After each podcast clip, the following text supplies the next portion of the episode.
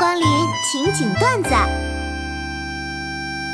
哎，石榴，你咋了？你咋垂头丧气的？哎呀，最近几个月花钱太大手大脚了，前几天收到好多信用卡账单、花呗账单，烦死了。哎，不怕不怕，你那个很有钱的舅舅前几天过世了。啊，远房那个吗？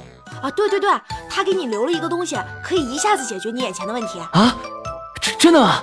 他他留下啥了？一台碎纸机。哎。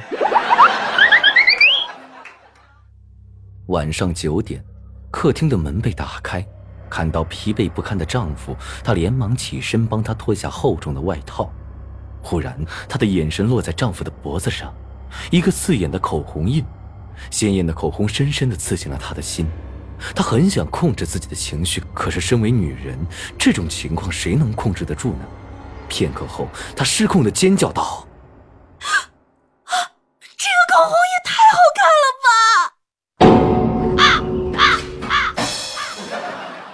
小郑省吃俭用，身兼数职，平时只看炒股技巧、财经资讯。他常说：“等攒够钱，进股市搏杀一番，定能变得富有，过上好日子。”父亲看在眼里，拿出半辈子的积蓄说：“去实现理想吧。”十几天后，小郑西装革履回到家中，地上存折个十百千万十万。父亲数着钱，激动的无法言语。母亲含泪说道：“孩子，给你的一百万。”就剩下这些了。我这一拳下去，你可能会死得五颜六色的。你大爷！是这样的，我十八岁嫁给香港富商，可是天有不测风云，人有旦夕祸福。二十二岁那年，富商因车祸失去了生育能力，庞大家业后继无人。为继承家业，现重金求子，男女孩皆可，可非妇女处，事后绝不打扰。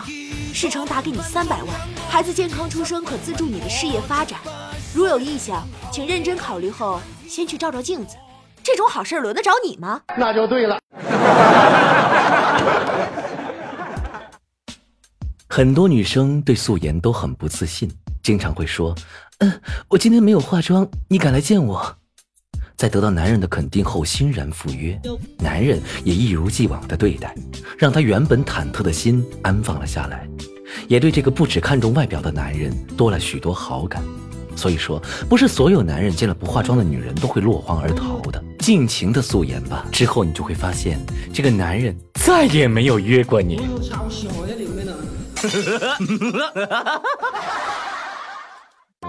刚刚跟我妈聊天，聊王思聪他爸给他五亿，然后他投资上市公司的事儿。我妈说，如果他给我五亿，我会怎么用？我说我会存银行，存死期，这样每年都会有上千万的利息。